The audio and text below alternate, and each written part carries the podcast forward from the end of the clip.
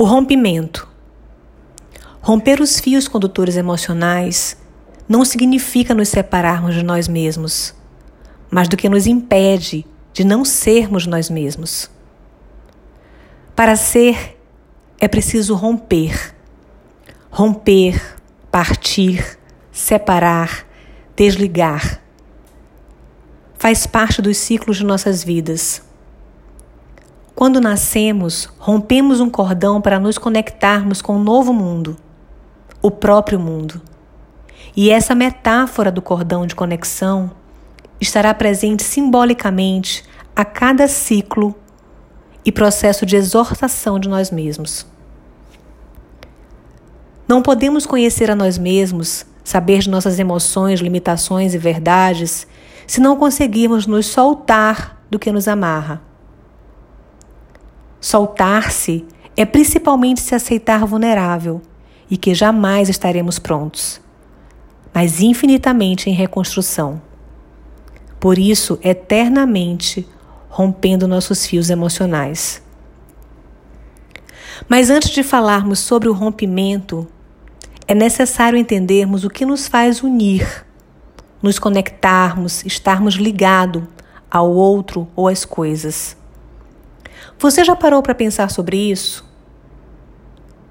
O que te faz se conectar às pessoas, projetos, propósitos e coisas que hoje fazem parte de sua vida?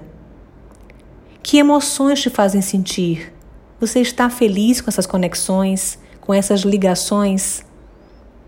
Algumas vezes nos mantemos conectados apenas por uma vaidade, pelo medo, pela necessidade de controle ou mesmo para nos alimentarmos de um lugar confortável, de uma zona de conforto, de vítima e não assumirmos o que de fato queremos, pela falta de coragem de sermos o que somos. O que te fez escolher estar com alguém para compartilhar essa vida? Ou se manter no relacionamento infeliz, sem harmonia por tantos anos? Ou até agora? O que te fez aceitar a proposta de um emprego? Ou se manter no emprego em um lugar hostil que não te faz crescer? O que te enlaça ao mundo, às pessoas, aos momentos? Essas respostas, muitas vezes jamais refletidas por nós, podem nos levar a alguns insights sobre a necessidade do rompimento ou não. Parece que estamos falando de coisas óbvias e racionais, mas são detalhes profundos e totalmente emocionais. Entenda que romper não é racionalmente abandonar alguém, um projeto, um propósito, um emprego. Não é disso que estou falando.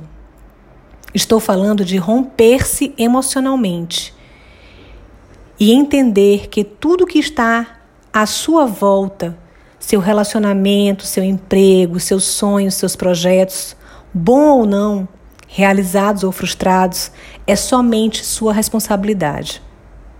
São desses fios condutores emocionais que falo e trago para conversarmos. E eles estão aí, dentro de você, de mim, fazem parte de nós. Mas ao serem percebidos, podem ser conduzidos por nós e não dominantes de nós.